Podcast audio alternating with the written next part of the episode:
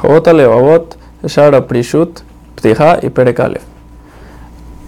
En la introducción, el Jota Levavot dice de que ahora vamos a hablar del Prishut, que es la separación de las tabot de este mundo.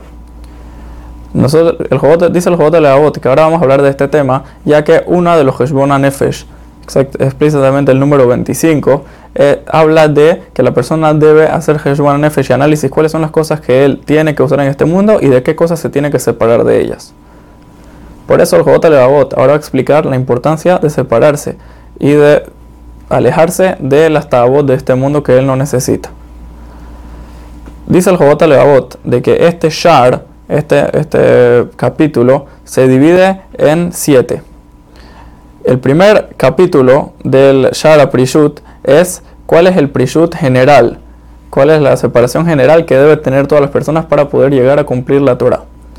El segundo Perek habla del Prishut que tienen que tener las personas que ya cumplen la Torah, que es un nivel más elevado. Y cuál es el motivo de que tiene que haber este, estos tipos de Prishut.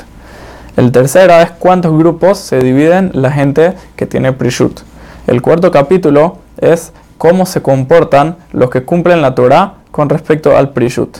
El quinto capítulo es cuáles son las cosas que nos obligan, o sea, que nos obliga, dónde está escrito en la Torah que nosotros nos tenemos que comportar con Prishut. el sexto capítulo es qué dicen nuestros Nebim y la Torah con respecto al Prishut. Y el séptimo capítulo es cuál es la diferencia entre nuestros padres y las generaciones anteriores y las generaciones de hoy en día con respecto al Prishut. En el Pere Kalef, el Jobot Levavot nos dice de que la palabra Prishut, el significado de ella, en verdad parece que es entendible a simple vista. Lo que significa lifrosh, que es separarse, separarse de las tabot de este mundo, de, las, de los placeres de este mundo. Pero dice el Jobot Levavot de que solamente si en verdad nos ponemos a profundizar, ahí podremos entender de verdad el significado de esta palabra.